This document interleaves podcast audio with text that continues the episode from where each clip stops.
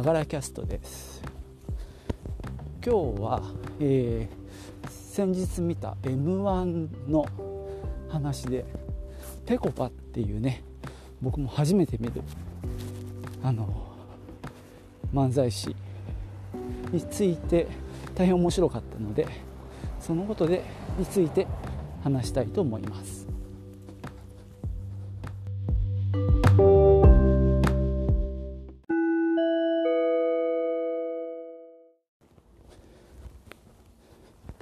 ですね男性2人の2人組のコンビで、えーと、ボケとツッコミのパターンなんですがこのツッコミ役が突っ込まないっていう今までにない新しいスタイル。これが大変斬新で面白かったんですね。まあ例えばなんですけどもタクシーの運転手やりたいんで、え、お客さんやってください。ってまあお客さんがボケ役なんです。あじゃあツッコミ役なんですけども「えー、ヘイタクシー」なんて言ったとこに、えー、ボケ役がタクシーブーンって運転してきてドーンってぶつかっちゃうんですよね。で通常だったらまあツッコミ役が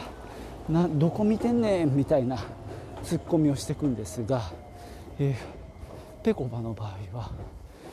ドーンってぶつかった後なんかどこ見て運転してんねんって言ってる時点で無事なんだからよかった。無事でよかった。みたいな感じで、えー、突っ込前半突っ込むように畳みかけながら後半急にガラッと色を変えて、えー、むしろ突っ込まない。方に持っていくんですね。でもう一回またやりましょう。時間を戻そう。時を戻そうって言うんですけど彼らは。またブーンってやってきてまたドーンってぶつかって。なんで2回もぶつかるんだっていう時点でもしかしたら悪いのは俺が車道にいたからなんじゃないかみたいなことを言って突っ込まないんですね。こういう突っ込前半突っ込みそうに見せかけて突っ込まないっていうのが彼らの、まあ、スタイルなんです。まあ、これが非常に最初はなんだかなと思って見てたんですがだんだんとその世界に引き込まれていってですね、まあ、かなり面白い楽しませてもらったですね。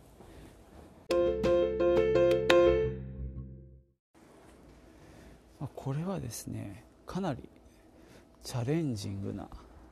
スタイルで、まあ、今までのボケとツッコミっていう形をこう根底から揺るがす可能性があると思います、まあ、つまりその前半のツッコミっていうのは典型的な、まあ、よくある漫才のツッコミなんですがそれを問い直すっていうことをしてるんですね。それは自分を顧みる自制であったりあるいは別の視点そのまあ凝り固まったまあなんだろう常識みたいな概念からのツッコミ。そういう視点で見ることに対してもっと、えー、広い視点とか違う目線で見た時に、えー、広がる世界っていうものをこれ提示してるんですね。となった場合に何が起こるかというとこれまでのツッコミが問われる逆に言うと今まで通りのツッコミに対して常にぺこぱが疑問を投げかけている。っていうことになるんじゃないか。なんで来年ですね2020年ぺこぱがブレイクしていくとある意味ツッコミキラーというジャンルを彼らは確立することになりぺこぱのツッコミへのツッコミがえー、観客には聞こえてきてしまうという現象が起こるかもしれないですね。漫才のツッコミに見てる人たちがさらに突っ込んでいく。となると従来のボケツッコミのスタイルっていうのが安穏としてられない。そんななんだろう。凝り固まった視線でいいのか、えー、固定観念の世界で突っ込んでていいのか。っていうことになりかねない。となるとまあこれ極端だけど、まあ、ペコパ以前とペコパ以後に漫才っていうのはガラッと変わる可能性も秘めている。秘めていると私は思っています。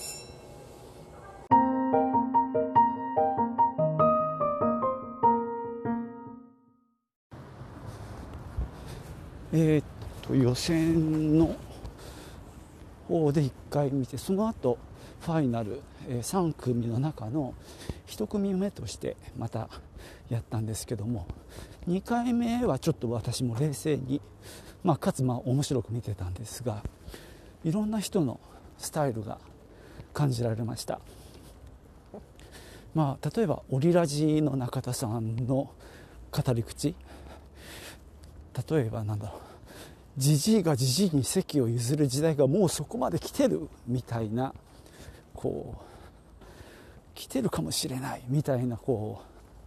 う語り口だったりあるいはヒロシのなんだろう自制的な、えー、ツッコミなども感じられましたね、まあ、もしかするとそういういろんな人のいいところを取り入れてのこのスタイルかもしれないなっていうふうに思いました。まあねその紹介の中でもねいろんなことをやって、えー、そしてさ今はこのスタイルになったっていうことを言ってたのでかなり試行錯誤模索しながらここまで来たっていうことは、まあ、ある意味すごく勉強熱心で貪欲なんじゃないかなって思います。まああの突っ込まないツッコミ役の人は何だろう化粧なんかしてかなりこうかっこつけてる系のキャラだったんですよね。かなりこう振りも大きくてでこうキメキメみたいな感じのポーズを取りまくっている。ですがまあ僕もそんなねお笑い詳しくないんですけどもここまでやりきる人も珍しいですよね。なんだろう。でも、まあ、僕的には面白かったのは何だろう。やっぱ自分がまだ迷っているとかまだスタイルが確立していないとかそういう自虐ツッコミ自分で自分に、まあ、突っ込んでいくみたいなあたりが面白かったですね。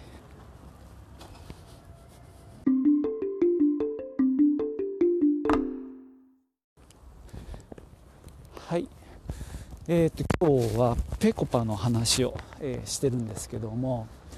一緒に見てたんですね妻が。ですごく妻は気に入ってあのかなりお気に入りになったみたいです。で言ってたのはなんか女子に受けるんじゃないかって言ってましたね。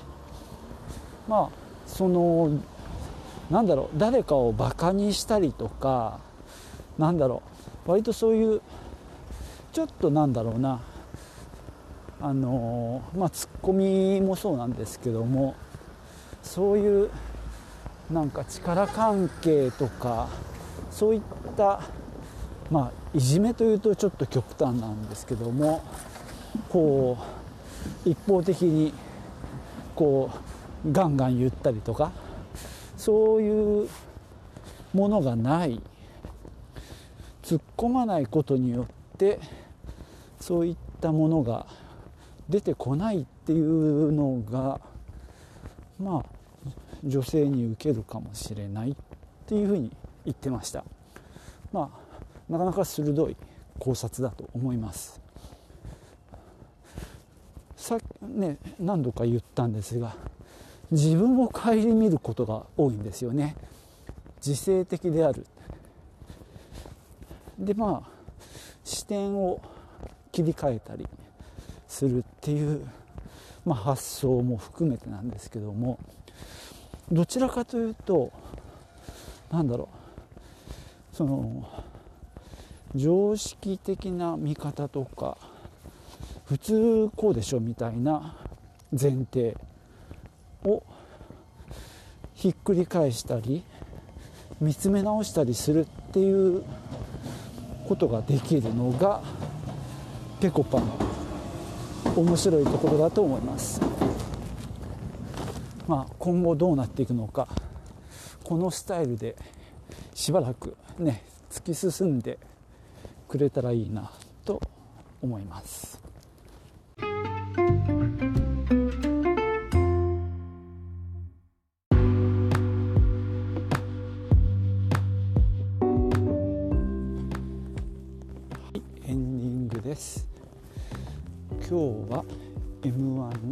イナルに進出したぺこぱについて話をしました。まあいわゆるボケとツッコミっていうスタイルではない漫才っていうのも実際にはねいろいろあると思いますし面白いのもあると思うんですけどもぺこぱの場合は一応ボケとツッコミっていう形式そのものは、えー、使ってるわけですね。ただそのツッコミのスタイルが、えー、既存のツッコミとは違う形になってるっていうところがまあ何て言うのかな面白いところだと思うしまあ今あるボケとツッコミをまあ問い直す形になるかもしれない。思って、まあ、これからも注目していきたいと思います。ではアフビダセン、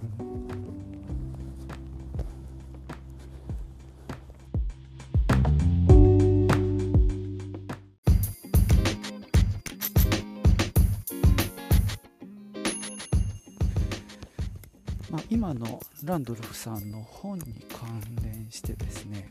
まあ、もしくは、えー、大ランドルフ展に関連してですけども、まあ、できたら面白いなと思っているのは、えー、と今ですね、まあ、ランドルフさんが日本に行った時のことを調べていらっしゃる研究者がいるんですね。